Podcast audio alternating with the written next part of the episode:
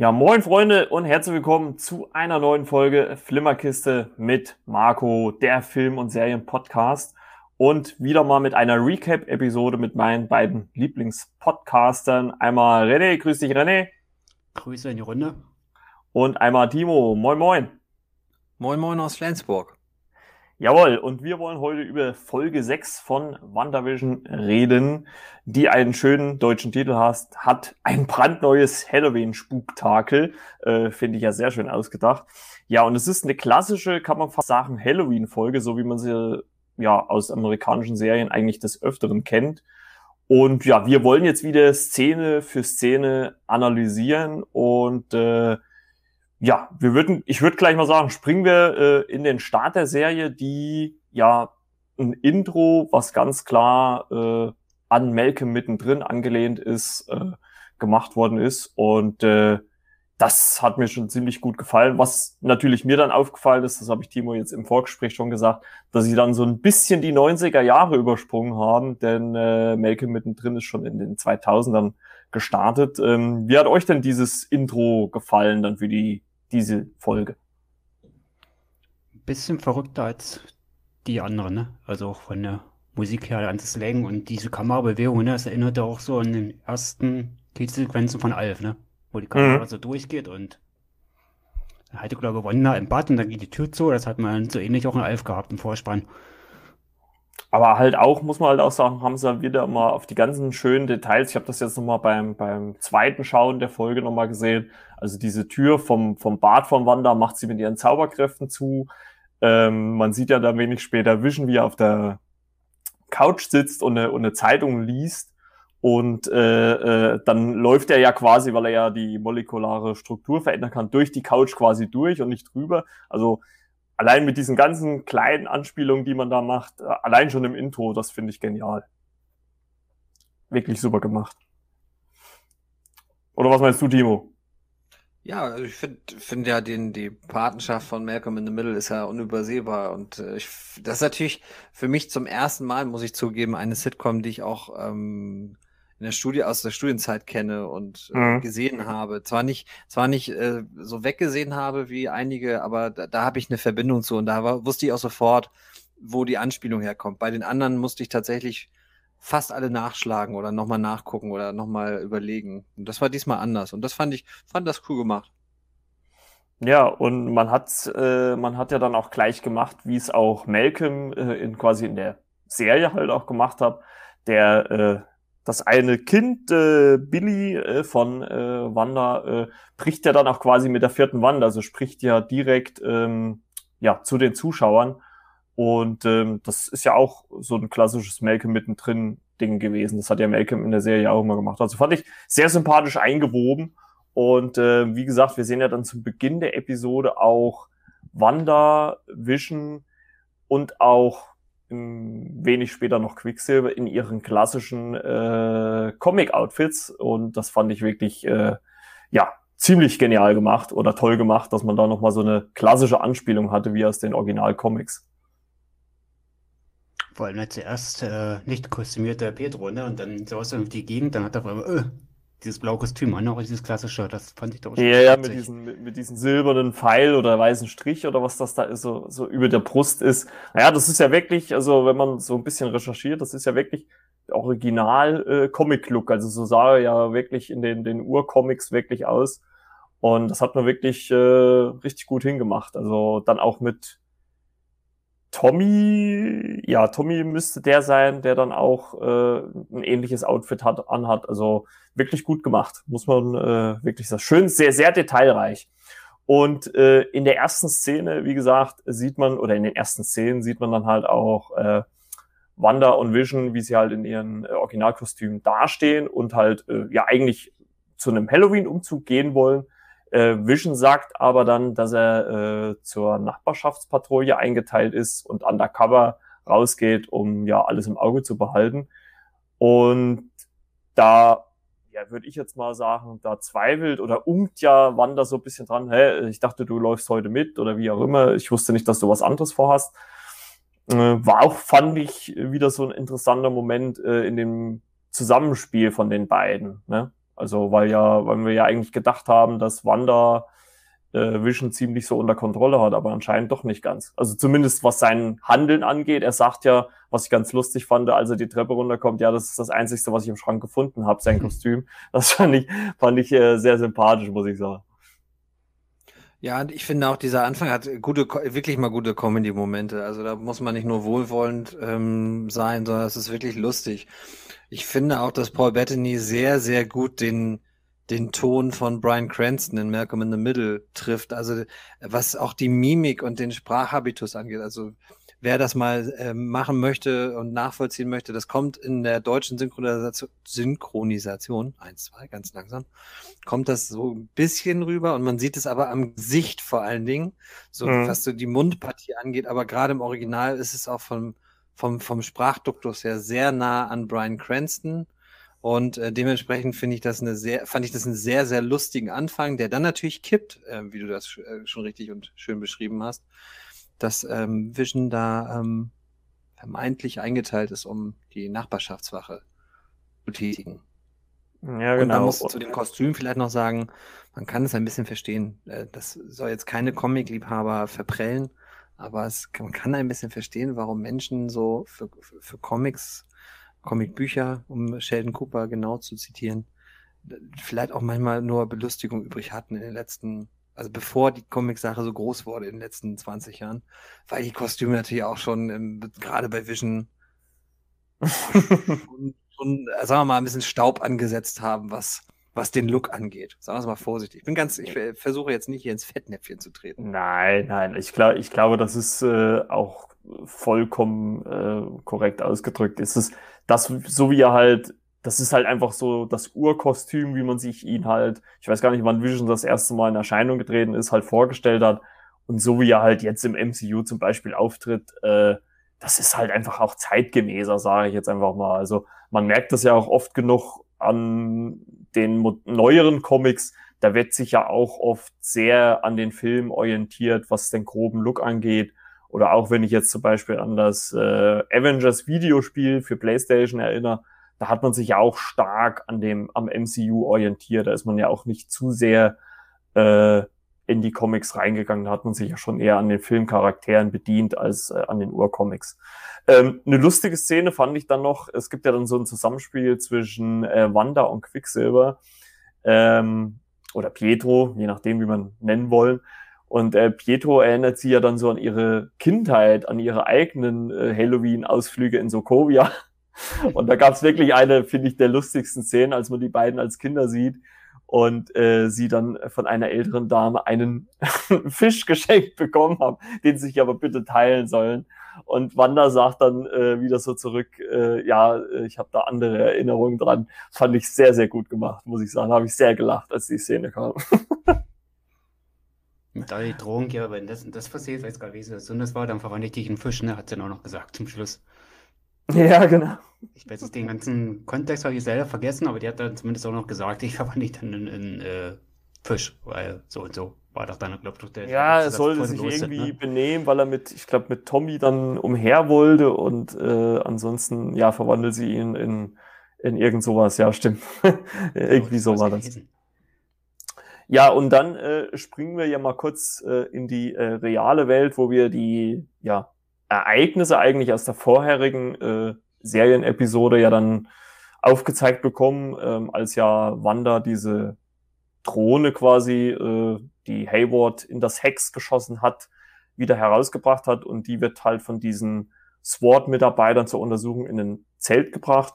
Und äh, da haut ja Darcy eigentlich einen schönen Spruch aus. Das hat, sie hat mir ja schon in, in Tor 1 und 2 eigentlich ganz gut gefallen und sagt so, ey, das ist doch der Typ, der von seinen eigenen Todesschwadronenball erschossen worden ist. Fand ich richtig gut gemacht. Das, das ist halt wieder so, also auch das mit, mit, mit Quicksilver und dem Fisch mit Wanda, in, äh, als sie Kinder waren, äh, das ist halt für mich halt auch dieser klassische Marvel-Humor. Das ist schön in eine ernste Situation noch so einen Spruch mit reingepackt.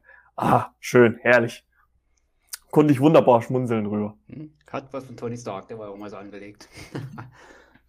ja, die, da muss ich so sagen, das gefällt mir bisher auch sehr gut. Und gerade äh, das Zusammenspiel mit dem Polizisten, der hieß jetzt mit Vornamen, oh, ich hab schon wieder Jimmy, Jimmy Woo. Genau. Und perfekt also, Zusammenspiel ja, die beiden.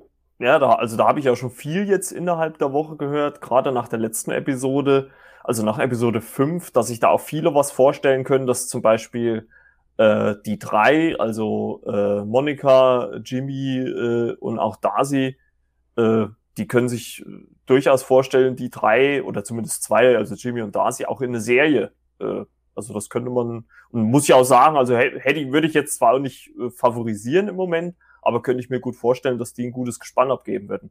Für einen Film wäre es wahrscheinlich zu viel des Guten, glaube ich, aber für eine kleine Serie, auch hier, keine Ahnung, Miniserie, fünf, sechs Episoden oder sowas, könnte ich mir das schon wirklich gut vorstellen. Also die haben eine gute Harmonie, also was, was äh, Wanda und Vision ähm, auch haben natürlich, aber halt auch schon durch die Filme, hat halt äh, Darcy und Jimmy halt auch in der Serie. Also äh, die haben eine gute Chemie miteinander, also das passt auch irgendwie. Ne? Also obwohl sie ja eigentlich ein recht gegensätzliches Paar sind, aber äh, es passt sehr gut, finde ich auch. Erinnert ein bisschen so an Scully und Moller, ne, aus äh, Akte X.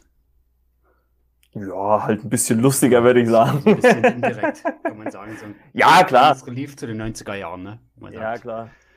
So FBI und äh, so eine außergewöhnlichen Fälle, ne, so Mystery, ne, das passt schon ein bisschen in der Richtung. Mhm. Ich sage, ja, die beiden, so eine Miniserie könnte ich mir vorstellen, ja. Ja, und äh, ja, nach diesem Spruch äh, werden dann ja auch die drei von äh, Hayward quasi ja entlassen äh, oder zumindest rausgeschickt aus dem Lager. Und er sagt ja dann im Zuge dessen auch, finde ich, ganz interessanten Satz äh, im, im Gespräch auch mit Monika, ähm, weil Monika ja, wie sagt das so schön, mit jedem Superhelden irgendwie äh, sympathisiert oder seine guten Seiten hervorheben will, also halt auch Wanda. Und äh, er sagt ja dann, ja, sie wissen ja, sie wissen ja gar nicht, wie das war äh, äh, nach dem Snap, also diese fünf Jahre, die da vergangen sind, dem Laden am Laufen zu halten. Also ähm, fand ich halt auch schon wieder eine ziemlich, also ich kann seine Aussage zumindest auch zu Teilen nachvollziehen, obwohl ich halt auch finde, dass er gerade im Vergleich zur ersten Episode ein ziemliches äh, A-Punkt Punkt geworden ist. Und ähm, ich weiß nicht, also äh, ich habe es zu Timo auch schon im Vorgespräch gesagt, also mit der Figur, da habe ich auch so meine Gedanken, ob das noch der Hayward ist, den wir am Anfang der Serie gesehen haben. Das ging mir auch durch den Kopf. Der hat auch so ein bisschen das Ekel raushängen lassen, um das mal positiv zu sagen. Ne? Ja, weil er halt auch so zum Beginn der, der Serie, welche Folge war das? War die dritte, ne, glaube ich, ähm, gar nicht so rüberkam. Also er kam ja so sehr nett und ja, gehen Sie mal dahin, untersuchen Sie mal das Ganze. Und ähm, das wird ja dann auch im Laufe der Folge auch noch ein bisschen verstärkt, dass man so an seiner Arbeit oder was er als Ziel bei dem Ganzen hat, ein bisschen zweifeln kann, ob er da der Gute oder Böse ist, je nachdem. Ich denke mal, das wird dann die Serie jetzt in den nächsten drei Folgen noch zeigen. Und äh, ja, aber äh, Jimmy, Darcy, äh, und Monika äh, ja, befreien sich dann und können dann äh, verschwinden oder türmen. Und äh, wir switchen ja dann wieder zurück äh, ins äh, Hex, wo Wanda mit Pietro und äh, den Kindern quasi diesen ja, Halloween-Umzug dann machen. Ähm, Gab es da denn für euch eine Szene, die euch so ein bisschen ins Auge gestochen ist oder aufgefallen ist äh, oder für euch signifikant war, sage ich jetzt mal? Ja, Pedro macht, glaube ich, alle an der Sprache so ein bisschen kaputt, ne? Die Kürbis zerstört da so ein bisschen. Ob die Süßigkeiten sind dann auch, glaube ich, alle weg. Mhm. Bringt dann viel zum Durcheinander und so der Dialog zwischen Wanda und Herb.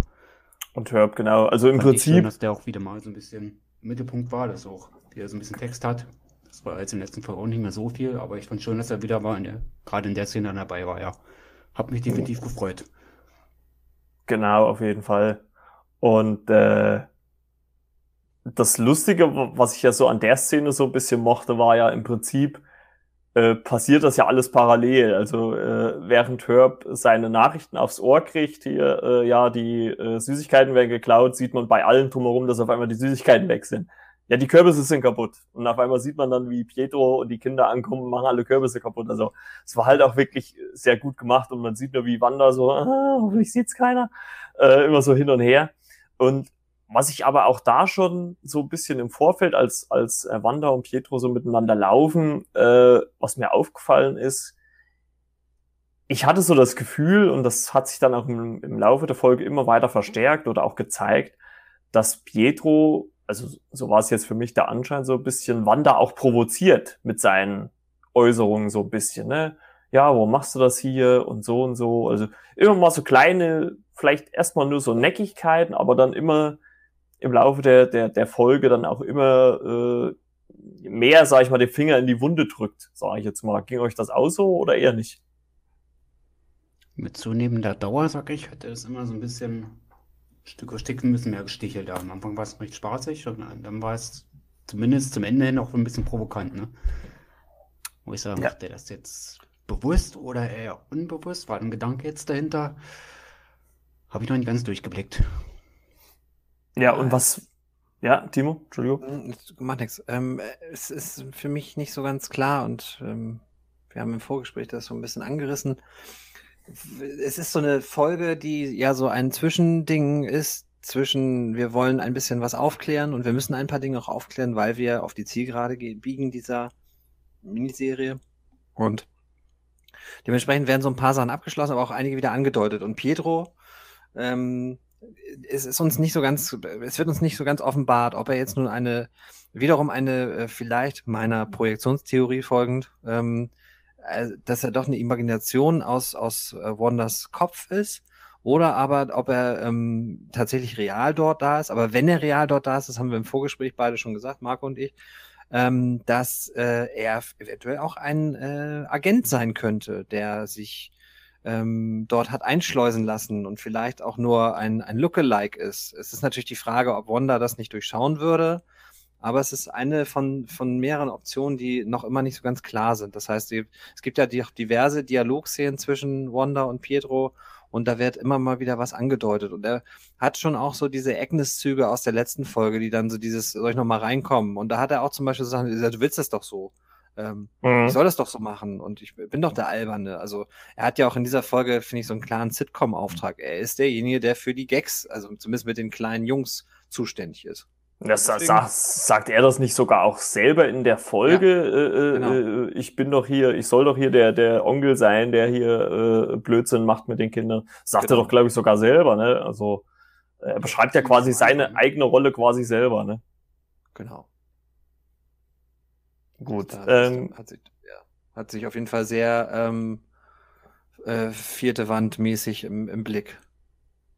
Auf jeden Fall. Und was ich noch interessant war, war halt auch wieder der letzte Satz von Herb, als er dann geht, äh, äh, wo er dann Wanda fragt, ob sie irgendwas anders geändert haben möchte. Ob sie irgendwas anders ja. haben möchte. Also das fand ich auch wieder so ein, fällt einfach nur so nebenbei, aber, und sie sagt dann, nee, nee, alles gut, alles ja. gut.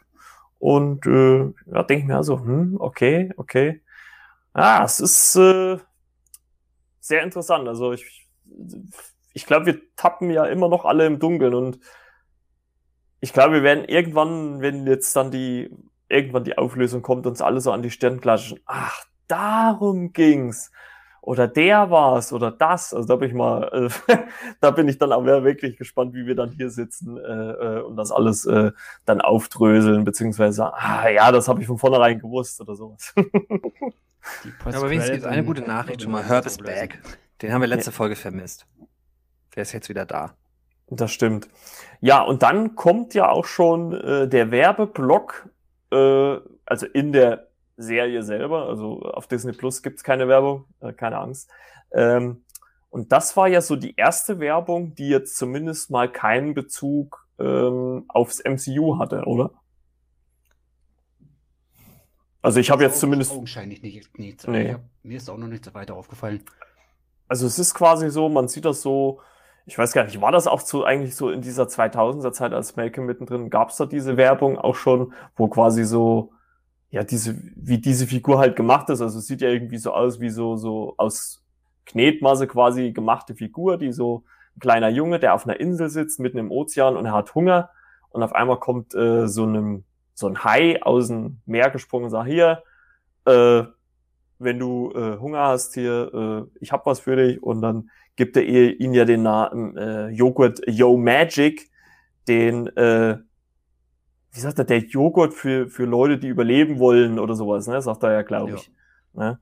Und dann sehen wir ja, was ich wo, wo dann diese ganze hübsche Kinderfarbe dann so rausgemacht wird nach und nach, so im Zeitraffer sieht man ja dann, wie dieser Junge äh, diesen Deckel nicht aufkriegt und dann ja irgendwann nur noch das Skelett da sitzt und dann kommt ja noch mal der, das Ende der Werbung, ja, äh, nur für Leute, die äh, entkommen wollen oder sowas. Ne? Also hatte jetzt zumindest keinen offensichtlichen Bezug zum MCU. Ich glaube, das kann man vielleicht allgemein halt auf diese, diese Sex, auf die Leute, die da drinnen leben, äh, vielleicht eher so projizieren, dass wenn man da nicht irgendwie was macht, äh, kommt man da auch nicht raus. Ne? Oder irgendwie so hätte ich das jetzt vielleicht eher gesehen. Wir haben natürlich noch eine sehr interessante Sequenz vor diesem Werbespot. Wir sehen ja dann, wir wissen, dass Vision gelogen hat. Vision ist nicht eingeteilt zur Nachbarschaftswache, sondern Vision erkundet ein bisschen Westview und sieht dort sehr skurrile Dinge, unter anderem eine Frau, die einen Halloween-Schmuck ähm, aufhängt und das immer wieder ähm, äh, gleichbleibend macht. Das heißt, sie hängt nicht auf, sondern sie ist in so einer Art Dauerschleife was die mechanische Seite angeht, ähm, was sie mit den Händen und Armen macht, äh, ist sie gefangen. Und gleichzeitig äh, läuft ihr eine Träne auf, der, auf dem linken Auge raus. Und äh, das sind so die Dinge, mit denen Vision in dieser Folge in Kontakt kommt. Und da werden wir in der Folge noch so ein, zwei weitere Dinge sehen, die er sieht und die ihn weiterhin ins Grübeln bringen. Stimmt, stimmt. Und, und was, was ich da halt auch gut fand, es war ja nicht nur die Frau im Vordergrund, ist mir jetzt auch beim zweiten Gucken nochmal aufgefallen, selbst ihr, der Typ, also steht ein bis paar Meter weiter im Hintergrund nochmal einer äh, und hebt immer einen Kürbis auf und stellt ihn wieder hin. Also, äh, also wirklich sehr detailreich äh, gemacht, muss man wirklich sagen. Ja, das stimmt, das haben wir ja noch nicht gesagt, dass Vision ja eigentlich gar nicht für die äh, Nachbarschaftswache eingeteilt ist. Das sagt ja dann Herb auch Wanda ähm, denn Vision versucht äh, ja auch zur Abgrenzung wahrscheinlich zu kommen dann. Ne? Und äh, dann kommen wir ja eigentlich schon zur nächsten Se Szene, wo dann Quicksilver nochmal mit Wanda so ähm, ja über die Vergangenheit spricht, ne? Und dass er sich irgendwie erinnern oder nicht so ganz daran erinnern kann, äh, wie, also ich weiß gar nicht dem genauen Wortlaut, aber er sagt irgendwie, dass er irgendwie sinnlos ersch erschossen wurde oder sowas, ne? Also er kennt, also offensichtlich erkennt er in der in dem Hex gar nicht den Grund, warum er ähm, ja erschossen worden ist. Und äh, sowas ähnliches erfahren wir ja dann noch wenig später mit Vision, dass der sich halt auch, obwohl er ja das, obwohl andersrum, das hat er ja in der Serie schon mal gesagt, dass er sich an viele Sachen im Vorfeld nicht erinnern kann. Und so ähnlich scheint es ja bei Quicksilver auch zu sein, der sich an frühere Vorkommnisse nicht so wirklich erinnern kann. Und äh, deswegen ihm die Vergangenheit auch ziemlich äh, ja nicht so bekannt vorkommt. Äh, es ist ja dann auch so, finde ich, auch so ein bisschen kleines Necken zwischen den Zweien. Ne, äh, weil äh, der eine dann zum anderen sagt, ja, wo, wo ist denn eigentlich dein Dialekt hin? Ja, wo ist denn deiner hin? Ne? Also mhm. das, das, hat, das hatte fast schon wieder so Geschwisterzüge, ne? weil das so Geschwister, glaube ich, auch schon so ein bisschen auch so machen, sich, sich nehmen, äh, äh, so ein bisschen auch aufziehen. Ich meine, ich kenne es ja selber auch. Ich habe auch zwei äh, Schwestern und äh, wir machen das ähnlich, würde ich mal behaupten. Es ist in diesem ganzen Setting dieses Gesprächs einfach auch sehr, sehr, es wird so, es hat eine leichte passive Aggressivität, dass Wanda ihn ja fragt, wo ist denn dein Akzent hin? Und er fragt ja, wo ist denn deiner hin? Und das hat er ja, das sagt er, nachdem er quasi einmal seine Rollenbeschreibung vorgetragen hat. Ich bin hier der Onkel und so weiter. Ne? Wir erfahren mhm. natürlich auch im Laufe der Szene, dass ähm, einer der beiden Zwillinge, die Wanda und Vision als Kinder haben, dass einer von äh, die gleichen Kräfte hat wie Quicksilver. Der ist nämlich schnell. Also der kann ja, tatsächlich. Der Tommy. Genau, Tommy kann tatsächlich das gleiche wie Quicksilver. Äh, sehr, sehr spannend, woraufhin ja auch to äh, Tommy, sag ich schon, woraufhin auf Quicksilver Pietro sagt, ähm, ein waschechter Maximov. Also eine sehr, sehr schöne Szene. Und danach springen wir ja, glaube ich, wieder aus der Sitcom-Handlung raus und sehen, wie ähm, Darcy, Monika und Agent Wu ähm, ihren Schergen in Anführungsstrichen entkommen sind und äh, was man dann natürlich tut, man äh, versucht gleichzeitig am Ball zu bleiben und Darcy hat natürlich wahre Hacker-Fähigkeiten und kann dort in wirklich Rekordzeit, ich muss da wirklich drüber schmunzeln. So eine Firewall ist halt nix, also bei Ja, als, in, in als Doktor kann man das scheinbar. Ja, ja, also auch nochmal Werbung fürs Bildungsbürgertum an der Stelle. Ähm, wenn du ein Doktor wirst, kannst du innerhalb von handgestoppt viereinhalb Sekunden eine Firewall einer Regierungsorganisation einfach brechen. Ist kein Problem. Es geht. Ja, ja. Und wer, und wer liegt da? Genau, und wer legt dafür die Grundlage? Timo der Lehre. Der legt die Grundlage Schön dafür. wär's. Das ist, Schön wär's. Wo ist jetzt, da, hier steht on, soll ich da draufdrücken? So nach dem wo, Motto, ja. wo sind die Hacker von morgen? Genau. Wir brauchen ich mehr Assanges natürlich und, äh, auch interessant fand, der Agenten die Überrumpelung, ne, dass Darcy davon nichts wusste. Ja, ja, genau. Ja, warum sagt ihr mir nichts von dem Plan? Ja, genau, weil, wir gar keinen Plan gemacht haben. Ne? Das, das fand ich sehr gut, ja. Das ist immer so, sie kommentiert das halt alles nochmal so schön, ne? Also äh, richtig gut gemacht auf jeden Fall. Ja, äh, Darcy kann dann ja verschiedene Dateien entschlüsseln und halt auch, ähm, was wir dann erfahren, dass Hayward anscheinend einen äh, Peilsender in äh, Vision platziert hat. Also er kann quasi nachgucken, wo sich äh, Vision im Hex befindet. Und äh, Darcy sieht dann ja auch, äh, wie er sich immer weiter auf die Abgrenzung äh, zubewegt, beziehungsweise ähm, es gibt vorher, bevor er dort ankommt, gibt's ja dann noch das Aufeinandertreffen von äh, Vision und Agnes ne, im Auto. Auch eine sehr, sehr einschneidende Szene, so was das gesamte Konzept dieser, dieser Serie angeht. Also ähm, die beiden begegnen sich an einer Kreuzung. Das Auto von Agnes steht dort schon sehr lange, bewegt sie einfach nicht, obwohl es fahren könnte. Ähm, und äh, auch da wieder, wie in der Episode zuvor, äh, Vision legt Hand an und ähm, schaut quasi hinter die Fassade der Westview Agnes und ähm, ja, erlebt tatsächlich einen Moment, der ihn dazu ähm, verleitet, äh, doch wieder einiges zu hinterfragen. Also die Szene selber brauchen wir nicht nacherzählen, aber sie hat doch einen sehr, sehr interessanten Wendungspunkt oder Wendepunkt, nicht Wendungspunkt. Wendepunkt, als ähm, Agnes nämlich einerseits sagt, wieso bin ich tot? Und aber du bist doch tot. Also sie weiß also anscheinend über Vision auch aus der Nicht-Westview-Realität weiß sie etwas. Und wie sie zu diesem Wissen gekommen ist, wir wissen das nach wie vor nicht. Also auch im, im Charakter Agnes ist nach wie vor vielleicht die größte Geheimniskrämerin unter den äh, Nebenfiguren, weil wir nach wie vor ein bisschen im Dunkeln haben. Es gibt ja die eine oder andere Theorie bezüglich ihrer Figur. Die wird durch die Kostümierung in dieser Folge ähm, nochmal unterstrichen. Sie hat einen Hexenhut auf und hat auch ein Hexenlachen, wie man dazu ähm, Ja, genau. müsste. Aber ich glaube, das an dieser Stelle zu vertiefen, äh, wenn es am Ende doch falsch ist, äh, kriegen wir es auf Brot, aufs Brot geschmiert, dass wir wieder Quatsch erzählt haben. Deswegen lassen wir das Schon- an dieser Stelle lieber. Ich, Schon ein klarer Verweis auf die Comics. Zumindest da eine dann mach du mal, René. Also ich bin da, ich bin da ja nicht so firm drin. Also Ja, ich auch nicht. Also, Ich Ja. habe da ein bisschen äh, recherchiert, oh, wieder so ein komisches Wort. Ähm, es gab ja tatsächlich eine Hexe und die hieß Agatha Harkness. Und das klingt ja, glaube ich, ein bisschen ähnlich wie Agnes, ne? Also mhm. auch im Namen ist das schon ein richtig schöner Verweis, wo man sagt, oh, das mit Agnes, das könnte auch noch ein größeres Ding werden. Oder es wird am Ende noch was enthüllt, was wir so noch gar nicht kommen sehen. ja, das wird Also eine definitiv- Abwandlung, Abwandlung des Namens, aber trotzdem noch so eine Ähnlichkeit. Also ich denke mal, das wird von den Machern äh, bewusst zu sein. Und dann, wie Timo du schon sagst, ist, dass sie auch als Hexe verkleidet ist, ne? Also, wer Mhm. aber weiß, was da überhaupt noch kommt. Interessant, interessant. Also am offensichtlichsten ist es dann halt auf jeden Fall äh, jetzt äh, in, in, in dieser Sequenz halt in dem Auto, weil sie halt dann wirklich auch so ein Hexenkostüm, dieses Hexenlachen hat. Und was halt bei ihr, finde ich, halt dann noch am meisten heraussticht, das sieht man ja dann auch, als Vision so zum Stadtrand läuft, ähm, beziehungsweise er fliegt ja dann erstmal hoch und sieht ja dann das Auto von Agnes stehen, wo er dann hinfliegt. Ähm, also erstens mal, dass halt je weiter man scheinbar von Wanda äh, oder vom Geschehen halt weg ist, umso weniger passiert. Also man sieht ja dann, wie die Leute, nicht nur wie die Frau dann versucht, hier irgendwelche ähm, Halloween-Sachen aufzuhängen, sondern wie, wie die Leute dann wirklich einfach nur teilnahmslos dastehen. Also die sagen nichts, sie reden nicht, die bewegen sich nicht, stehen halt einfach nur noch da. Und ähm, Agnes, obwohl sie ja auch am, ja, mit am äußersten Rand anscheinend ja steht, weil äh, diese Straße, an der er da steht, die wird ja vorher auch vom Wander äh, zu, zu ihren Kindern gesagt, ja, aber nicht weiter bis wie bis dorthin, ne, soll ihr laufen, ähm, als äh, Tommy da seine seine Speedster-Kräfte entdeckt.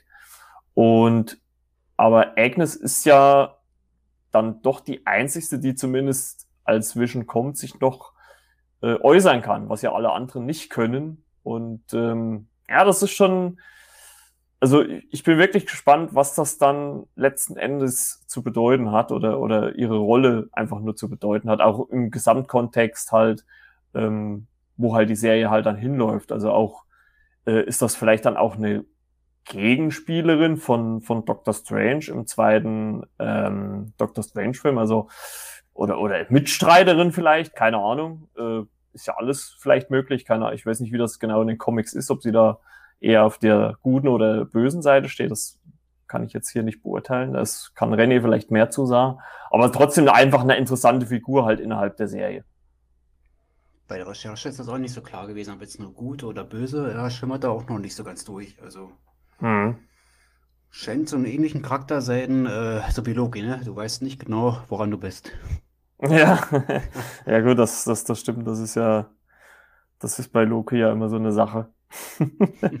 ja, ähm, dann kommen wir ja schon zu, zu, der Sequenz, wo sich ja Vision durch dieses, durch diese Abgrenzung vom Hex quasi ja durchzwängt.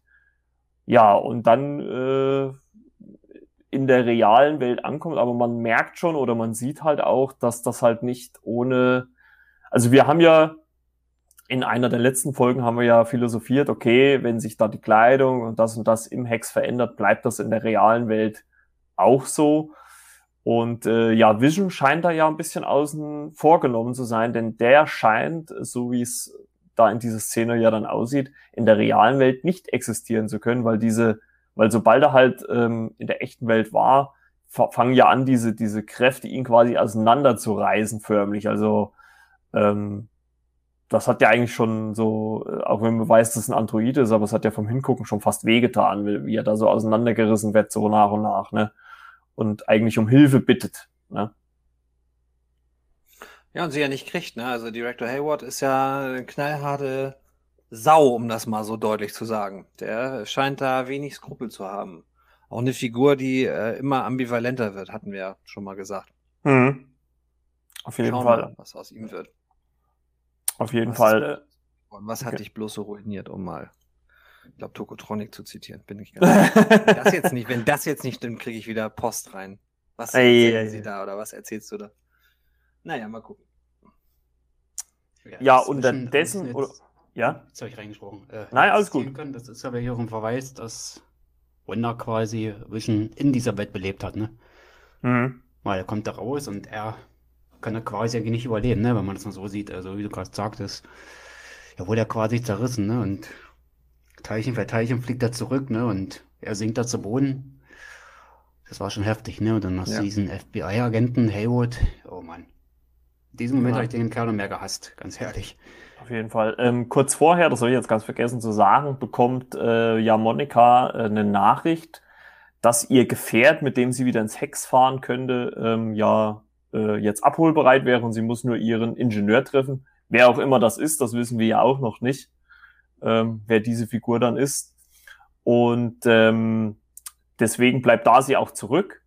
Und äh, Monika und Jimmy äh, ja, fahren dann quasi weg und wollen dieses Fahrzeug holen.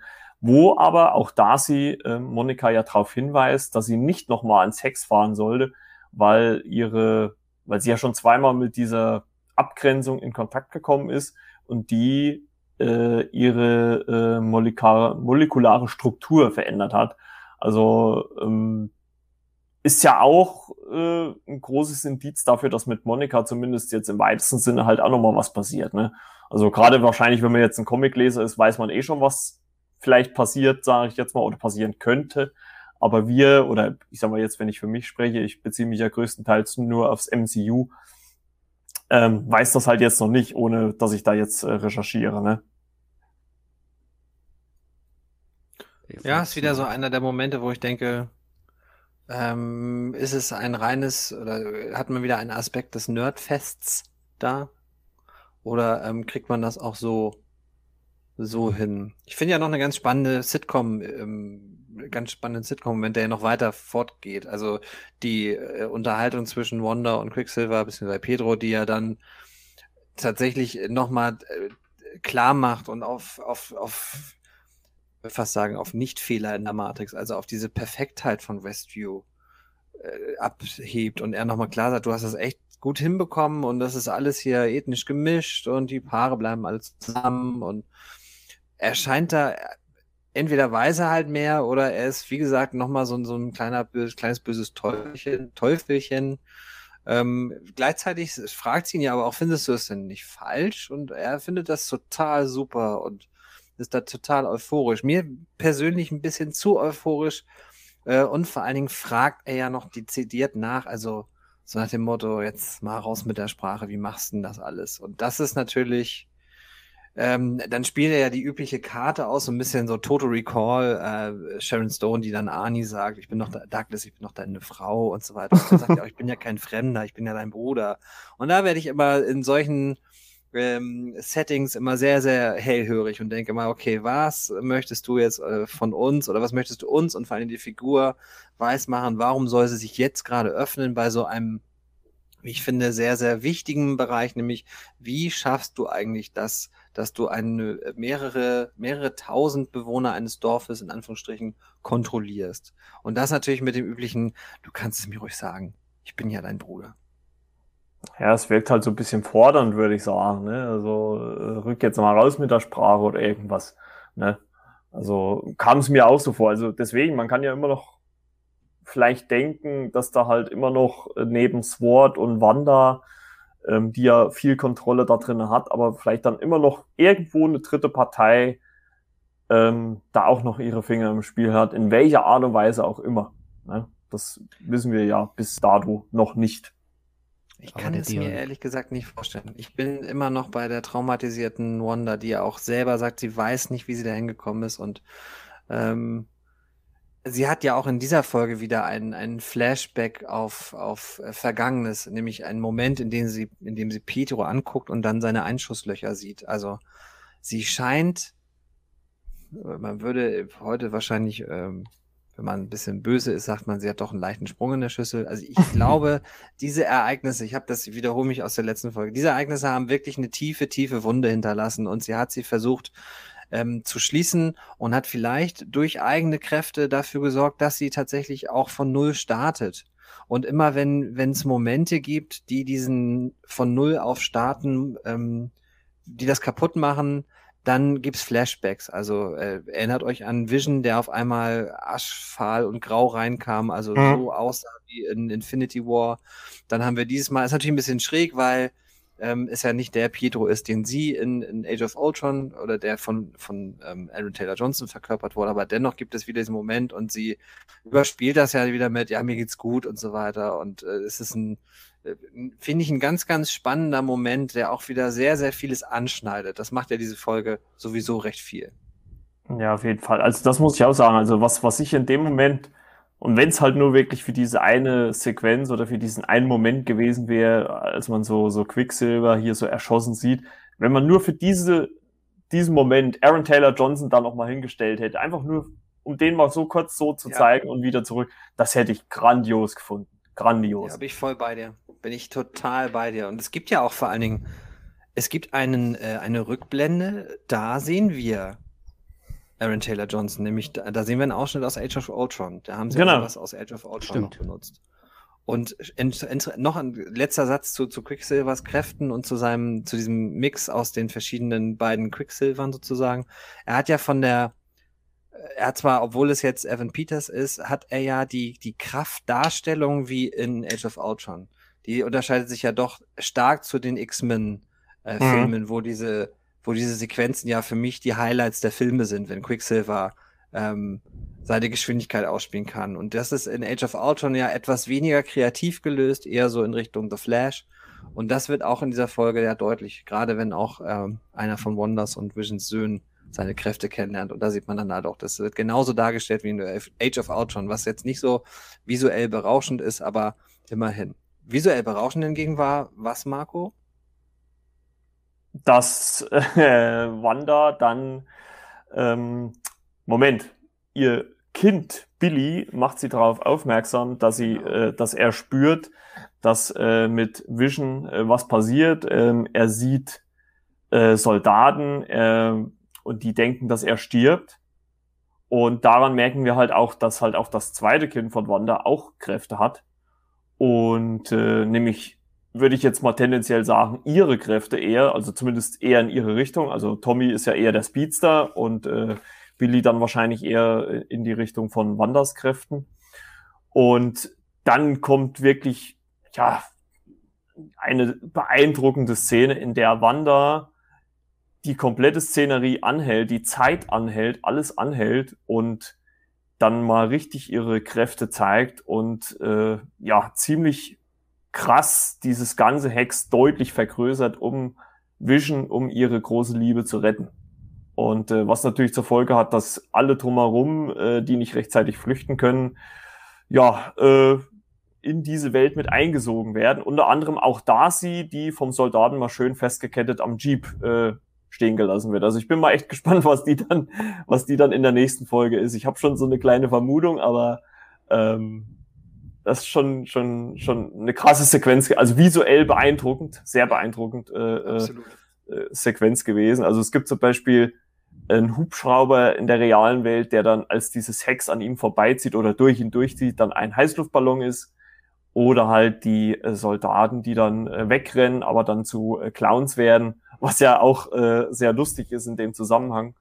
Aber das ist wirklich eine beeindruckende Sequenz gewesen, muss man wirklich sagen. Und ich habe es auch schon. Die ganzen Zirkuszelte, ne, die du noch siehst. Ja, genau, auf jeden Fall. Also, oder auch einfach diese Beleuchtung, die dann so zu, ja, so klassischen Glühbirnenhalterungen werden, die da so lang gelegt sind. Also, das, das, das Autohaus, wo dann schön die klassischen Cars äh, oder ältere Autos dann nochmal auf einmal dastehen und so weiter. Ähm, und ich glaube, also das hat man jetzt so auch noch nicht gesehen, also äh, Monika und Jimmy scheinen ja äh, davon entkommen zu sein, aber ob Hayward letzten Endes davon gekommen ist, das haben wir ja zumindest nicht gesehen. Ne? Also es war ja, wenn dann eine knappe Geschichte wahrscheinlich, so wie das aussah. Ja, war ein enges Höschen, muss man sagen.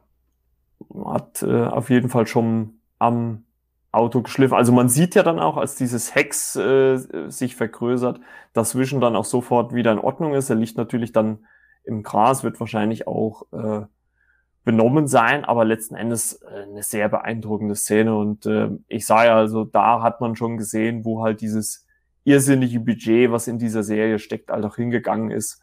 Ähm, und äh, meine Vermutung bei Darcy ist ja jetzt so ein bisschen, äh, es gab ja früher immer so diese, was weiß ich, Eiswagen oder sowas. Ich könnte mir gut vorstellen, dass sie irgendwie eine Verkäuferin in sowas ist. Irgendwie sowas oder Zuckerwatte oder irgendwie sowas in so einem Wagen drinne steht. Weil, ja, sie ist ja nur an so einem Jeep angekettet. Also es wäre ja nur naheliegend, wenn sie irgendwas mit sowas macht. Also äh, ist so ein bisschen meine Vermutung. Also fände ich irgendwie lustig, wenn man das machen würde. Denke ich mal. Das war eine schöne Erweiterung des Charakters und so dementsprechend auch das passt, ne? So wie sie bisher von ihr naturell her erlebt haben. Das war ja, wie sagt man so schon, also herzerfrischend, sag ich mal einfach. Also wohlwollend, so wie wir sie bisher so erlebt haben, ne? Genau, und, und ich sag mal, es würde ja halt einfach auch dazu passen, weil man kennt es ja von vielen so, so äh, äh, Auto oder oder so so so Verkaufs äh, Verkäuf, Verkaufswagenverkäuferinnen, die dann immer so einen frechen Spruch nochmal auf den Lippen haben, halt wie so Marktschreiermäßig nochmal irgendwie so ein so, so ein Spruch raushauen und das würde ja auch zur, zur Darcy eigentlich passen, dass sie in irgendeine so Rolle schlüpft. Also ähm, da kann man sehr gespannt sein, was dann jetzt in der siebten Folge ähm, ja passieren wird oder oder äh, raus kommen wird. Habt ihr denn so Spekulationen, was, äh, was auf uns zukommen könnte? Hat denn, äh, Gegenfrage, immer doof damit zu antworten, aber hat jemand schon die Promo für die siebte Folge gesehen? Nein. Du? Ja. Also, okay. Das ist natürlich uh. immer gemein, weil man dann, du sagtest ja, du willst es, äh, du kannst jetzt kurz die Kopfhörer rausnehmen und mir, mir nicht zuhören. Ähm, natürlich immer ein bisschen geschummelt, aber ich habe schon den Eindruck, als das, was mal angedeutet wurde, nämlich dass Vision versus Wanda ähm, eher nicht stattfinden wird, sondern dass äh, die beiden sich tatsächlich vereinen und ähm, dass klar wird, dass es also, ähm, dass Wanda ihnen auch äh, be dazu bewegen kann, ähm, dass wir beide gegen den Rest in Anführungsstrichen kämpfen. Also wir kämpfen dafür, dass wir hier in diesem diesem Biotop, hätte ich fast gesagt. Also, dass wir hier im Hex gemeinsam eine Zukunft haben, die wir sonst nicht hätten, wenn dieses Hex wegfällt. Und dementsprechend glaube ich schon, dass es ähm, eine Auseinandersetzung geben wird zwischen Sword-Angestellten oder Angestellten, zwischen Sword-Truppen ähm, sozusagen und ähm, Wanda und auch Vision. Also äh, ich glaube, sie wird ihm relativ klar und deutlich irgendwann sagen müssen, wenn das schief geht oder wenn wir uns nicht zusammen tun, dann war es das für, nicht nur für dich, sondern auch für unsere Kinder und wahrscheinlich auch für mich. Und das könnte ihn trotz seiner sonst rationalen Art und rationalen Bindung, könnte das tatsächlich auch einen Wandel in Vision ähm, herbeiführen, der ja momentan doch eher versucht, ja, das gerade zu biegen, was seine Frau verbiegt, um das mal so zu sagen. Mhm. Ja, ich bin aber ja... dennoch immer gespannt, weil natürlich immer noch Figuren eine gewisse Ambivalenz haben und noch nicht klar sich positionieren lassen. Wir hatten Agnes schon angesprochen, wir haben den Director Hayward schon angesprochen. Es ist, es ist noch viel zu tun und wir haben jetzt nur noch drei Folgen, die mhm. äh, ja anscheinend nicht signifikant länger werden, also nicht auf einmal eine Stunde oder anderthalb gehen. Dementsprechend. Ja, wird's ähm, spannend. Und ähm, wir hatten ja schon mal die Diskussion, wird's abgeschlossen sein oder wird's auf was hinführen? Ich komme immer mehr zu dem Punkt, dass es auf jeden Fall zu etwas hinführen wird. Den Punkt komme ich auch. Und ich gehe auch so weit, von menschlicher Hand von außen kann da nichts gemacht werden. Also die Barriere zu durchbrechen. Also das schafft nur ein spezieller Avenger da, was zu richten. Ja, Oder Frage in die Runde. Ja, dann Frage in die Runde. Glaubt ihr, der taucht in der nächsten Folge auf? Denken wir jetzt an die gleiche Person, oder? Ja, Wäre ja jetzt erstmal grundsätzlich egal, wer es ist, aber könntet ihr euch vorstellen, dass ein Filmcharakter jetzt in der nächsten Episode, oder sagen wir einfach in den nächsten dreien mit auftaucht? Also ich kann es mir vorstellen, also unabhängig davon, wer es sein könnte, aber ich denke schon, dass das so passieren könnte. Wenn man jetzt gerade, wie man sieht, von menschlicher Hand, wie gesagt, von außen, da kommt es jetzt nicht mehr durch. Ne? Das ist die cool, ich sage jetzt einfach mal cool, das ist ja noch mächtiger. Ja was Wanda da gemacht hat. Also wie ihr gerade gesagt habt, die hat ihre Kräfte richtig spielen lassen und richtig ausgeholt, kann man ja sagen, ne? Oh, puh, ja, es wird interessant. Ja, und ich finde halt auch nochmal eine enorme Steigerung zum, zu dem bisherigen, was sie halt im MCU gezeigt hat. Also abgesehen ähm, vom Kampf äh, gegen Thanos in, in Avengers Endgame war das, glaube ich, jetzt mit auch die beeindruckendste Leistung, die äh, Wanda abgerufen hat. Also ähm, auch wenn man natürlich sieht, äh, dann im Hack selber, was es für wahrscheinlich auch für Kräfte abverlangt, dort auch alles zu steuern, dass, dass man da nicht auf alles gleichzeitig Einfluss hat. Aber dennoch ist es ja beeindruckend, welche Macht diese einzelne Person mittlerweile hat oder haben kann und halt auf äh, sich und, und ihre Umgebung ähm, äh, ausübt. Also das ist schon äh, unglaublich beeindruckend, muss man sagen. Also es zeigt jetzt halt erstmal so richtig, oder zumindest in Ansätzen so richtig. Ich meine, wahrscheinlich äh, werden wir das später noch deutlicher, vielleicht noch mehr erfahren, was Wanda halt einfach für irrsinnige Kräfte hat. Vor allem das Glimmern in den Augen, ne? Weil sie diese Kräfte freisetzt. Und ich glaube, dieses Glimmern in den Augen hat sie gehabt, als sie auf Thanos in Endgame losgegangen ist, ne? Du hast mir alles genommen und dann dieses Glimmern wie ein Endgame, das hatten wir jetzt in der Folge mhm. auch. Genau. Und, und dann ja in Endgame noch sein Satz, ich kenne dich gar nicht. Das ist, das hat ja, das hat ja in dem Moment auch wieder äh, äh, richtig gut gepasst. Ja, das ist, das ist schon beeindruckend. Und man muss ja auch vielleicht im Zuge dessen nochmal davor sagen, dass äh, Pietro sie dann auch nochmal, als Billy das ja mitkriegt, dass Vision in Gefahr ist oder stirbt, ähm, dann Pietro auch einen ziemlich düsteren Spruch ablässt und sagt, äh, ja, dein Mann ist ja schon tot, äh, er kann ja nicht nochmal sterben. Ne? Also sie schleudert ja dann auch vor Wut Pietro erstmal mit ihren Kräften weg. Also äh, das boah, war, also es war wirklich eine, eine beeindruckende Szene in, in, in dieser äh, Folge auf jeden Fall. Und kurz davor spricht sie auch über endloses Nichts, ne? Das fand ich auch interessant. Ja, stimmt, okay. Ja, stimmt, hat sie auch angesprochen. Jetzt, wo du es sagst. Das stimmt.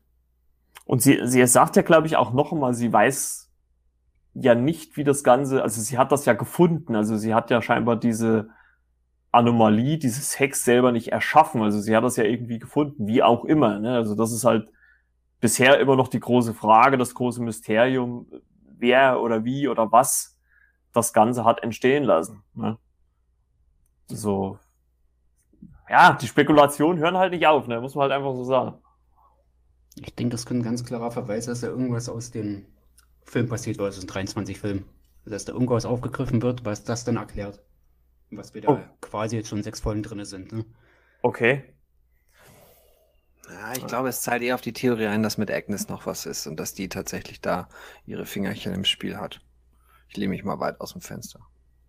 Ich fand es Ja. übrigens super, dass ihr, ich habe zum ersten Mal eine, einen Vergleich zwischen, zwischen dem berühmten, äh, also dem, ich kenne ich gar nicht, von Thanos zu, zu, ähm, zu, Wan zu Wanda, jetzt sage ich auch mal Wanda und nicht Wanda. Und äh, dem schönen, ich weiß nicht, ob ihr es kennt, von Karl Lagerfeld, der, der Ausdruck damals zu Heidi Klum, ich, ich kenne sie nicht, ich kenne sie nicht. Und Claudia kennt, und Claudia kennt sie auch Ah, nicht. ja, Also ich, finde, ist, ich finde, das ist, also ist eine, das, das zitiere ich so gerne, weil das so lustig ist. Ich kenne sie nicht, ich kenne sie nicht. Und Claudia kennt sie auch nicht. Das ist mir alles so profan. Fand ich, so- fand ich super, das war noch, da habe ich jetzt nochmal, Entschuldigung, das ist ein bisschen off topic gerade. Ja, alles gut. Ähm, ansonsten, du hattest ja gefragt, wer da jetzt sein konnte. Ich habe keine, ich Mechaniker, da gehen natürlich sofort die Alarmglocken an, wer ist ein guter Konstrukteur im MCU, wer könnte das sein? Wir hatten ja Suri schon mal genannt, ähm, vor ein paar Tagen, vor ein paar Folgen vielmehr. Ja, gut, die, Die, die, hat natürlich äh, Technik äh, in Wakanda, die äh, begeistert. kleiner, kleiner Werbespruch, äh, gucken, wer sich daran erinnert. Technik, die begeistert. Welche, welche Firma hat diesen Werbespruch gehabt? Schreibt uns an flimmerkiste.yahoo.de. Ähm, komm. und, und ich, ich habe vorhin immer nur gedacht, anything is possible. In dieser, in dieser Serie kann meiner, nach meinem Dafürhalten fast alles noch passieren und fast jeder Charakter kann hier noch eine Rolle spielen. Das, ihr hattet das ja so schön, ich glaube, René war das mit, mit äh, Hör mal, wer der hämmert und dann ist vielleicht Dr. Strange hinterm Vor im Vorhang, hinterm Zaun Wilson. Ich könnte mir tatsächlich momentan fast alles vorstellen, dass diese das, ähm, was Quicksilver angeht, was ähm, den, den Informanten angeht, was Hayward angeht. Ich habe da wirklich. Das ist halt das Problem dieser sechsten Folge, wenn wir über die Qualität sprechen. Das ist gleichbleibend hohes Niveau, aber es ist eine Folge, die vielleicht doch ähm, zwei Fragen beantwortet und vier neue stellt und dementsprechend uns natürlich alle äh, wie Heroinsüchtige damit weiterhin auf nächsten Freitag warten lässt. Und deswegen ist ja sowas wie so eine Promo natürlich auch nochmal wie so ein kleines Gratispaket. Ne? Also hier ist nochmal so ein kleines Leckerli für nächsten Freitag. Und deswegen schaue ich die leider sehr gerne. Ja, ist ja, ist ja auch nicht schlimm, aber ich lasse mich da halt auch wirklich äh, gerne überraschen und bin da eigentlich auch dankbar, dass äh, ihr beide, also für die Zuhörer, wir haben hier eine WhatsApp-Gruppe, dass hier keiner irgendwie vorher äh, großartig irgendwas spoilert, dass man irgendwie nicht, oh, das wollte ich doch erst gucken oder sowas. Also das, das, äh, da bin ich schon sehr dankbar drüber. Nee, also ging mir eh nicht. Also es, ich, es war so der Eindruck, dass das so eine Art Übergangsfolge war zu irgendwas Großem, was jetzt höchstwahrscheinlich in Folge 7, 8, 9 kommt. Also ich würde, also ich sag mal, diese, diese Aktion von Wanda zum Schluss, die muss eigentlich irgendwas nochmal Größeres zur Folge haben. Also ich glaube nicht, dass man sich äh, wirklich bis zur neunten, bis zur letzten Minute Zeit lässt, um hier irgendeinen Paukenschlag zu machen. Also ähm, ich kann mir das gut vorstellen, dass äh, jetzt in Folge 7 da wirklich äh, für MCU-Verhältnisse was Großes passiert. Und äh, wie gesagt, wenn man ja weiß, wo die Serie hinführt, äh, kann man sich das vielleicht auch in, in, in Teilen auch denken, was, was vielleicht passiert oder wer auftauchen könnte. Ähm, ja, aber dieses, dieses Figurenraten ist halt wirklich, äh, wer, wer ist was, ähm, ist halt wirklich sehr spannend. Also was mir bei diesem Ingenieur ja so in den Sinn kommt, es muss ja auch jemand sein, der mit Monika in irgendeiner Art und Weise Kontakt hat. Und Shuri kann ich mir da eigentlich fast noch gar nicht so vorstellen. Also ist äh, naheliegend, also äh, was heißt naheliegend noch nicht mal, aber was vielleicht eine Referenz wäre, ist vielleicht dadurch, dass sie ja mit Carol Danvers, also Captain Marvel, in irgendeiner Art und Weise ähm, eine Verbindung hat, dass äh, ja vielleicht ein Skrull halt diese Maschine für sie baut. Ne? Also halt in Menschengestalt. Sie weiß vielleicht auch nicht, dass es ein Skrull ist, aber ja, es ist natürlich vieles möglich, alles möglich. Ne? Und das macht ja die Serie auch so spannend. Ja, drei Folgen noch Monika, lang ist noch alles möglich. Monika soll ja in Captain Marvel 2, äh, ich hoffe, ich habe nicht gespoilert, ja vorkommen, ne? Nein, nein, du Zumindest nicht eine Rolle spielen. Ja, gut, also ich sag, sag mal, wenn man sich ja auch wie, wie du wahrscheinlich auch mehr, René, äh, mit den Comics befasst, äh, es sind ja deutliche Andeutungen da, dass sie vielleicht auch äh, spätestens in Captain Marvel 2 oder vielleicht sogar schon am Ende der Serie selber eine Superheldin ist. Ne? Also ähm, sie wird ja, so wie ich das gelesen habe, wenn ich jetzt nichts Falsches sage, zur Superheldin Spectrum und äh, durchaus naheliegend. Ne? Die andere Frage, die ich mir natürlich auch stelle, ähm, wir haben ja bei den Kindern auch immer schon so zeitliche Sprünge gehabt. Also die könnten ja auch durchaus ähm, an, am Ende von WandaVision, ich sag mal zumindest Jugendliche sein, die halt auch recht starke Kräfte haben. Der eine ist halt super schnell und der andere hat ähnliche Kräfte wie seine Mutter. Ähm, wird auch spannend, was mit den zwei Figuren dann passiert. Ne? Definitiv. Da habe ich jetzt gar nicht dran gedacht. Dass mit den beiden auch noch irgendwas passieren könnte. Und ich glaube, in den Comics, soweit war ich noch nicht vorgedrungen, aber definitiv kommen die beiden aber vor. Ja, es, es gab ja, habe ich schon lange oder oft gelesen, aber ich glaube, filmtechnisch ist da noch nichts geplant. Ähm, es gab ja diese Young Avengers oder, oder New Avengers und äh, da spielen ja quasi die Kinder von Wanda halt auch eine Rolle. Also es wäre ja zumindest ein Indiz dafür, dass vielleicht in irgendeiner Art und Weise ähm, da halt auch was in die Richtung geht. Ne?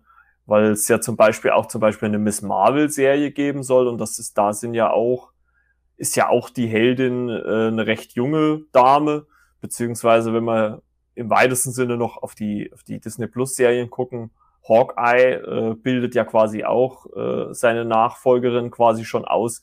Also irgendwie hat man so das Gefühl, dass Marvel so langsam äh, den Nachwuchs in Stellung bringt, so nach und nach. Ne? Also man macht jetzt noch mal so ein, ja, wie soll ich noch sagen, so ein, so ein, so ein Aufbäumen noch mal der alten Garde. Man zeigt die noch mal und stellt die noch mal alle schön ins Schaufenster, obwohl natürlich äh, äh, äh, Elizabeth Olsen als äh, Wanda noch lange nicht alt ist. Also theoretisch könnte die wahrscheinlich noch 20 Jahre im MCU agieren und würde immer noch gut Nö, aussehen. Sieht visuell ganz jung für mich aus, muss ich sagen. Und, äh, und äh, ja, aber man hat schon, also es sind zumindest so Andeutungen da. Klar ist da vieles wahrscheinlich auch in der Mache im Hintergrund, was wir selber ja gar nicht mitkriegen. Aber es werden halt irgendwie viele Figuren in Stellung gebracht, wo ich mir denke, Mensch, da kann man ganz viel draus machen. Und gerade die Serien arbeiten da ja äh, jetzt vielleicht Felgen vielleicht mal in Ansätzen rausgenommen, aber alle anderen, vielleicht Loki auch, arbeiten da ja schon auf sowas hin, dass da eine neue Riege an Superhelden äh, in den Fokus gerückt wird. Zumindest auf lange Sicht. Natürlich nicht von heute auf morgen, aber auf lange Sicht. Ja, Marvel hat aber tausend Figuren, also da kann man sich schon ausleben als Autor und Schreiberling. Ja, und vor allem muss man ja sagen, dass sie, dass sie dadurch, dass sie die Kinder in Wanda so schnell wachsen lassen, müssen sie das auch nicht erklären. Also sie, sie können halt einfach so, ja gut, die, die sind halt jetzt erst eine Woche alt und sind halt schon fast Jugendliche. Ne? Das ist äh, oder zwei Wochen oder je nachdem, wie, wie lang der zeitliche Rahmen jetzt in der Serie spielt. Und du hast dann halt trotzdem relativ schnell, also hast du dann fast erwachsene Figuren, die du in Filmen einsetzen kannst. Ne? Also ähm, auch ein clever, clever gemacht von Marvel, das Ganze. Also ein Füchse auf jeden Fall. Ja, Kevin, mhm, Kevin Feige hat, hat er schon. Hat, ja, da hat er schon. Also ich glaube halt einfach, dass das halt auch so perfekt durchgeplant ist, würde ich jetzt mal behaupten, dass da ähm, ja, dass, dass, dass da schon, dass das alles schon Hand und Fuß hat. Klar muss man vielleicht auch das eine oder andere so ein bisschen ja als gegeben hinnehmen, sage ich jetzt einfach mal. Aber letzten Endes äh, die ersten elf Jahre jetzt, äh, mal jetzt 2020 mal ausgenommen, wo es ja jetzt kein Marvel-Film gab. Aber wir wollen ja mal hoffen, dass wir dieses Jahr wieder in den Genuss kommen. Äh, da hat äh, Marvel für mich fast alles richtig gemacht. Klar gibt's bei den ganzen Marvel-Filmen auch stärkere und schwächere, aber grundsätzlich haben die einen guten Drive hingekriegt und gerade im Vergleich, äh, sorry DC, ähm, aber gerade im Vergleich zu DC auch das äh, solidere äh, Universum, Filmuniversum aufgebaut. Also was eher äh, ein gutes Fundament hat und äh, wo man weiter drauf aufbauen kann. Wollen DC so gut halten müssen, die haben ja fünf Jahre später angefangen. Ne? Aber es war auch alles auch so ein bisschen uneins und einfach so. Sie haben halt einen Fehler gemacht, sagt man, ne? glaube, das war alles noch nicht so ganz ausgereift. Mit Man ja. war ein guter Anfang gewesen, aber danach immer so ein bisschen geschludert, ne? Ja, so, also. Ich glaube, das ist Fluch und Segen dieser, dieser äh, mehr, mehr oder weniger lose oder fester verbundenen äh, Kino-Universen.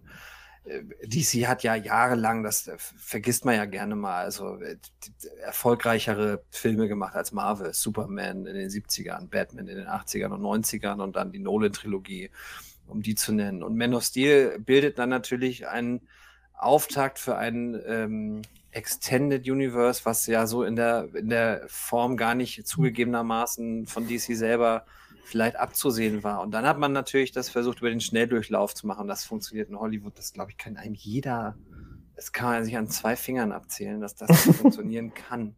Ich meine, ähm, ich, ich, äh, ich finde ja, Batman wie Superman kriegt eine Menge, eine Menge ähm, vorgeworfen und auch völlig zu Recht überladen etc.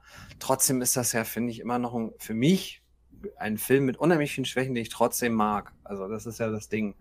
Und ich bin auch wirklich, um den Bogen mal zu spannen, zu, zu, ähm, zum folgenden, zu den kommenden Monaten. Ich habe Lust auf Zack, äh, auf Zack Snyder, das ist auch so ein bisschen Lispeln. äh, Zack Snyders Justice League. Ähm, ich fand Justice League selber, ich habe den im Kino damals gesehen, jetzt nicht so prickelnd, weil ich fand ihn einfach wirklich verschenkt für das, was da an, an geilen Figuren eigentlich zu bieten, äh, was DC da zu bieten hat.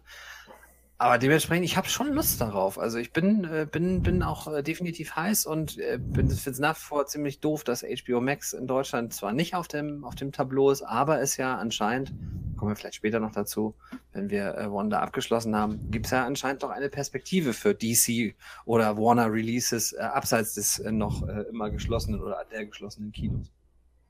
Ja gut, das, ich, ich, ich sag mal so, das kann man ja jetzt im Moment mal kurz erwähnen. Also für alle, die es nicht mitgekriegt haben, äh, Wonder, äh, Wonder Woman 84, 1984 äh, kommt ja zu Sky, weil ja Sky äh, schon, glaube ich, schon lange Jahre jetzt viele Produktionen von HBO zeigt. Und äh, Warner ja, hat sich die, auf diesen Schritte halt auch entschlossen, den äh, bei Sky zu bringen. Ähm, ich glaube auch sogar ohne Zusatzkosten. Ne? Also der ist dann ja. im, im Abonnement mit drinne.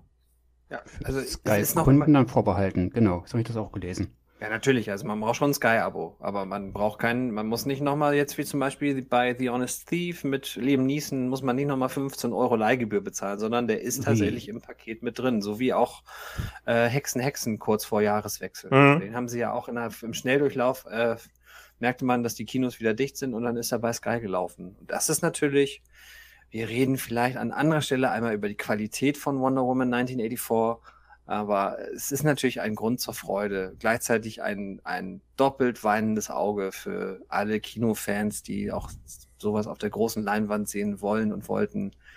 Es soll irgendwann nochmal einen Kino-Release geben. Ich frage mich tatsächlich, wie sinnvoll das dann noch ist.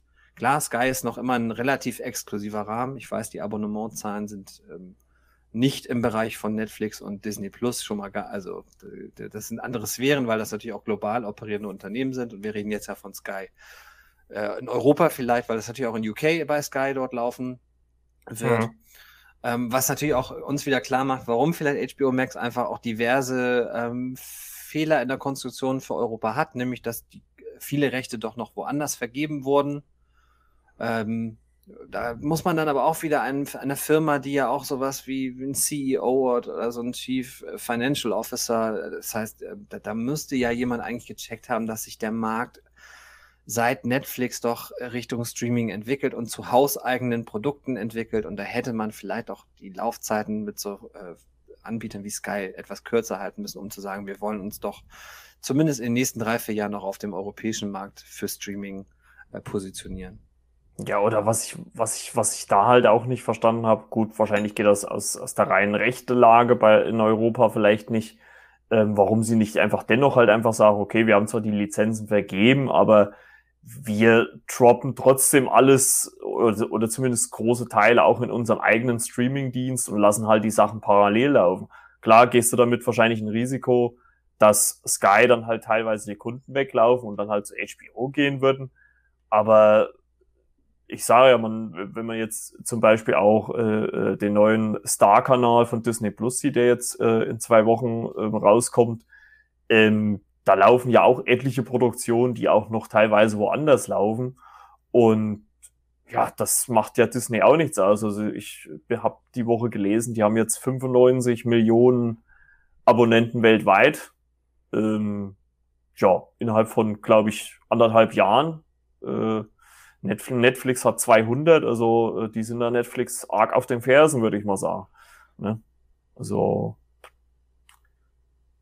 aber du auch. weißt auch, dass da die, die Hauptargumente der Streaming-Anbieter ihre exklusiven Contents sein sollen und werden. Mhm. Und dementsprechend ist ja auch diese, dieser Drop von Marvel-Serien und von Star Wars-Serien so, so interessant für diejenigen, die Disney Plus abonnieren wollen oder abonnieren.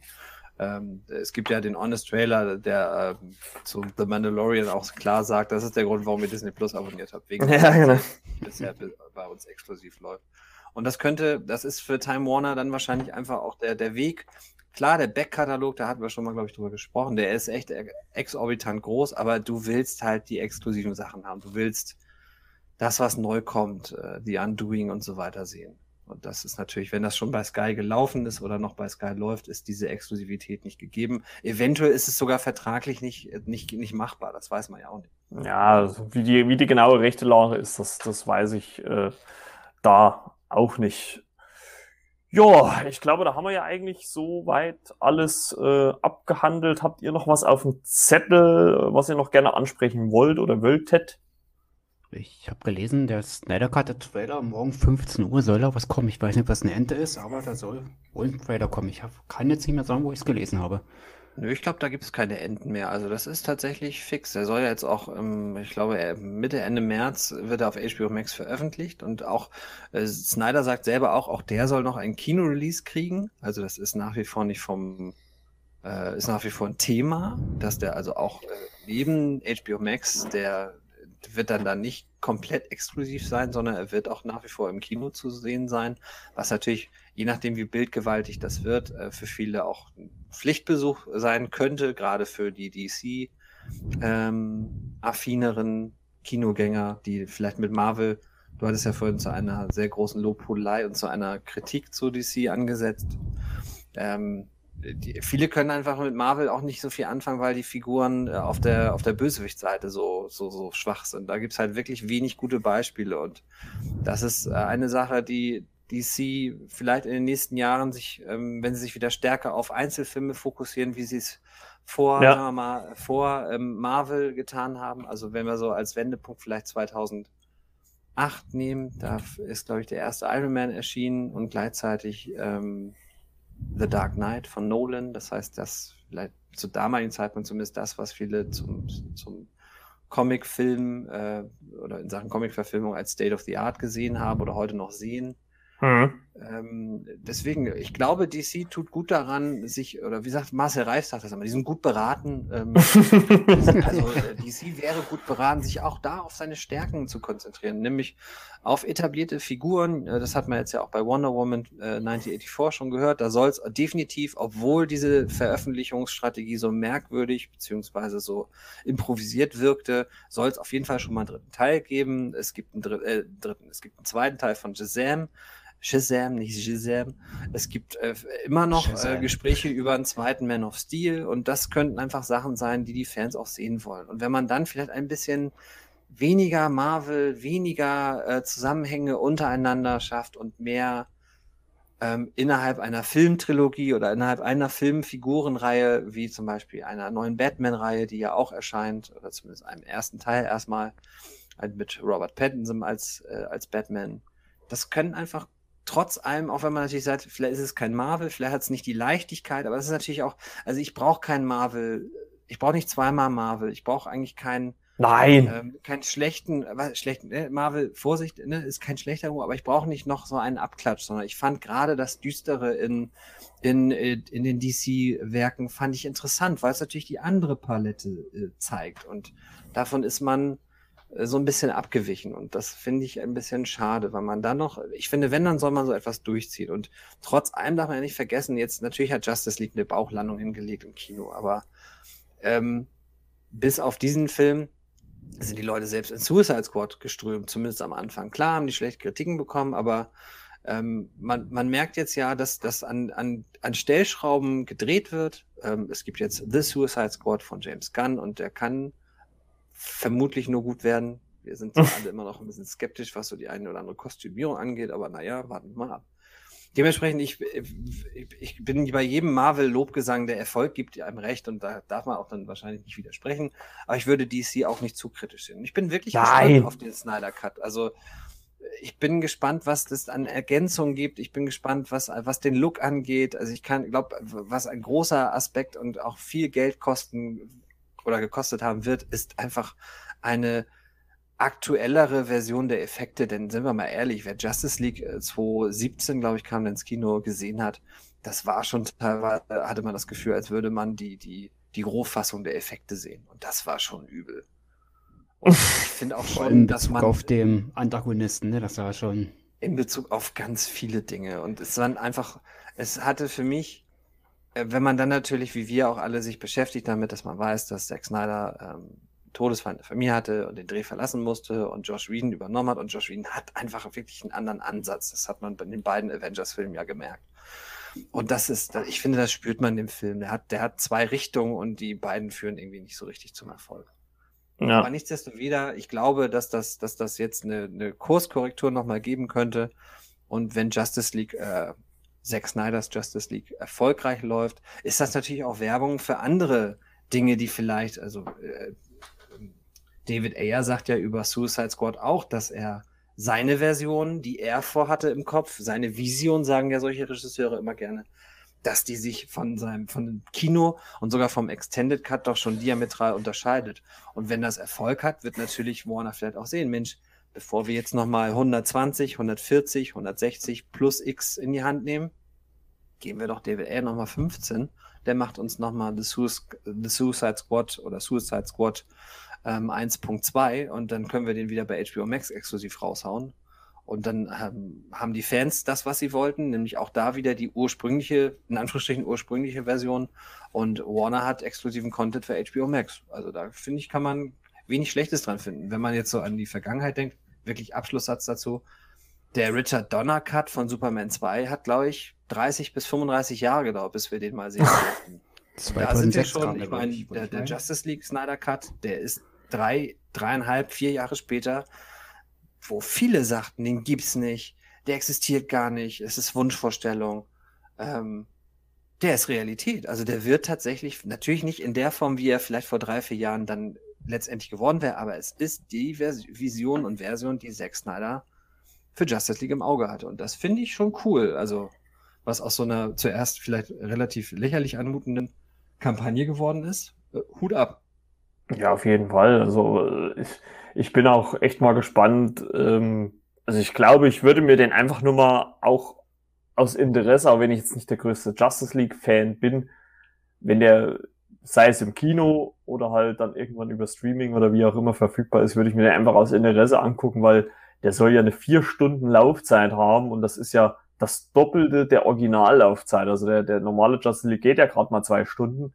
Also da bin ich dann wirklich mal gespannt, was da Zack Snyder noch alles äh, aus den Hut gezaubert hat, beziehungsweise was noch an altem Material da war, beziehungsweise was er halt an neuen für die, ich glaube, er hat ja nochmal 70 Millionen gekriegt, um äh, den Snyder Cut fertigzustellen, was ja auch eine Wahnsinnssumme ist, wenn man überlegt, dass es einfach nur äh, eine verlängerte Fassung eines Films ist. Ähm, dass, äh, dass nochmal so viel Geld in die Hand genommen wird. Also ich bin da echt gespannt. Also, und aus, einfach nur aus Interesse würde ich mir den, glaube ich, schon mal angucken. Ich ja, du sagst, das hat für Supermans äh, Gesicht gereicht. ja, na klar. Also den, den Punkt gebe ich auch jedem, der sagt, ich gucke mir das nicht nochmal so schlecht gemacht an. Klar. Aber ich glaube halt nicht, dass es nur eine verlängerte Version ist, sondern ich glaube wirklich, dass es ein anderer, ein, kein komplett anderer Film wird. Aber der Film wird einen anderen Ton und einen anderen Schlag kriegen. Und das finde ich, weil ich Justice League wirklich nicht, ähm, äh, nicht viel Liebe für ihn übrig habe, aber auch die harschen Kritiken etwas zu viel fand. Deswegen schauen wir mal an.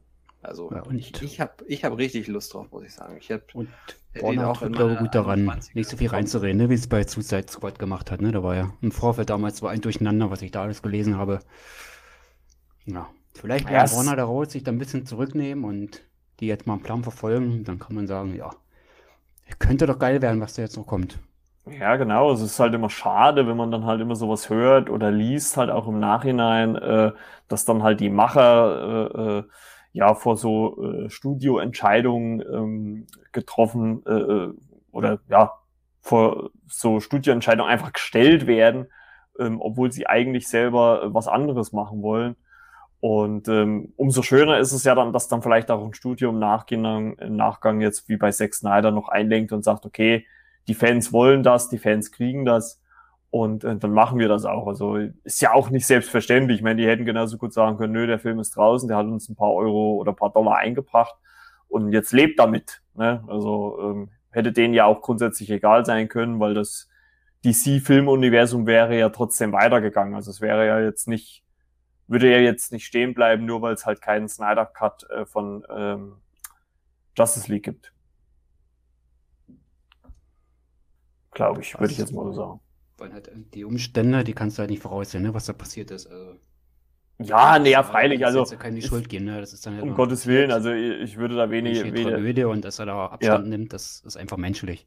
Das, das äh, ist auch vollkommen nachvollziehbar. Und, und ich glaube, das ist halt auch einfach ganz normal, weil es gibt halt Regisseure oder eigentlich, ich würde mal behaupten, jeder Regisseur hat so ein, hat halt einfach seine eigene Handschrift so ein bisschen. Klar gibt's halt auch so, äh, wie sagt man das, so, so, so, so, so Söldner-Regisseure, äh, die halt einspringen, wenn halt nur der Mann ist. Ich glaube, über wem das gesagt ist, Ron Howard, äh, über den wir das oft berichtet, dass das halt so einer ist, der dann so ein Konstrukt dann wieder zusammenflickt äh, und das dann äh, im Endeffekt rausbringt und sowas. Also, aber letzten Endes hat ja trotzdem jeder Regisseur seine eigene Handschrift und äh, ist halt immer schwierig, wenn das in einer laufenden Produktion passiert. Ähm, das, da, da kann das Endprodukt nur drunter leiden, aber man kann ja dann auch die Studios verstehen, die sagen, nee, wir können jetzt hier nicht alles einstampfen, wir haben jetzt hier schon äh, was weiß ich, wie viel Millionen in die Hand genommen, dann muss das jetzt auch fertig gemacht werden. Ne? Und ich meine, klar, es war jetzt nicht der erfolgreichste Film, aber ich glaube, eine finanzielle Bruchlandung war es ja letzten Endes, glaube ich, auch nicht. Also selbst wenn da Warner mit plus minus null rausgegangen ist oder so, aber ähm, es war jetzt zumindest, glaube ich, jetzt auch nicht so, dass sie da ohne Ende Geld ins Sand gesetzt haben. So mal so viel bei Solo-Film rausgeholt haben, ne? Ja, auf jeden Fall. Also, Aquaman, der hat unheimlich viel eingespielt ich, ich, äh, ich, ich muss auch sagen, dass jetzt zum Beispiel auch äh, der Teaser zu, zum neuen Batman, der hat mir auch sehr gut gefallen. Es war halt auch wieder mal was anderes. Also ähm, ich würde schon für mich persönlich sagen, dass mir so die Nolan, zumindest die ersten zwei, richtig gut gefallen haben. Und aber warum denn nicht? Wir hatten jetzt den Ben Affleck Batman, dann gibt's jetzt nochmal den äh, Robert Pattinson Batman.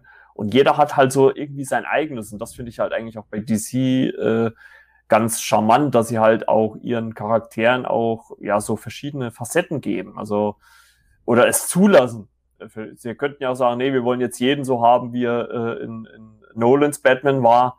Aber das muss ja nicht mal sein. Also ich finde das schön, dass sie da so ein bisschen Diversität reinbringen. Und ähm, ich habe es ja auch hier in der Folge schon mal gesagt. Ich glaube, gerade diese Solo-Filme ohne diesen großen Zusammenhang ähm, das ist, glaube ich, so das, wo, wo Warner hinarbeiten soll. Ich meine, klar kann man dann irgendwann die Helden auch aufeinandertreffen lassen, aber ich würde das eher so lassen, jeder so sein eigenes Abenteuer, vielleicht dann auch, wie jetzt bei Wonder Woman, letzten Endes auf eine Trilogie. Ich gehe mal stark davon aus, dass das dann der dritte auch der letzte sein wird, zumindest mit Gal Gadot, weil ähm, rein aus finanzieller Sicht das dann wahrscheinlich schon fast schwierig wird zu stemmen, weil, äh, so wie ich gehört habe, bekommen die ja mittlerweile auch 20 Millionen Dollar Gage. Ähm, Ui. Und äh, ja, da muss man schon ein bisschen aufpassen. Also deswegen dann lieber so ein bisschen Einzelfilme, jeden so seine Reihe und man kann ja dann mit gewissen Andeutungen aus den jeweiligen Reihen dann alle nochmal aufeinandertreffen lassen, äh, wenn es denn passt natürlich. Man, man muss das auch irgendwie sinnig ver verweben, dass das auch passt. Aber jetzt nicht irgendwie gezwungen, wir müssen sie jetzt alle zusammenbringen. Also das, das finde ich nicht mal zwingend notwendig. Jo. Ich habe gesprochen, heißt es in The Mandalorian immer. Das, ich, das weiß ich. Das weiß ich schon. okay, okay. So, gut. Äh, haben wir soweit alles durch? Ich denke, ähm, ja. Sind ja schon wieder ein bisschen abgedriftet, aber finde ich jetzt nicht ähm, so dramatisch.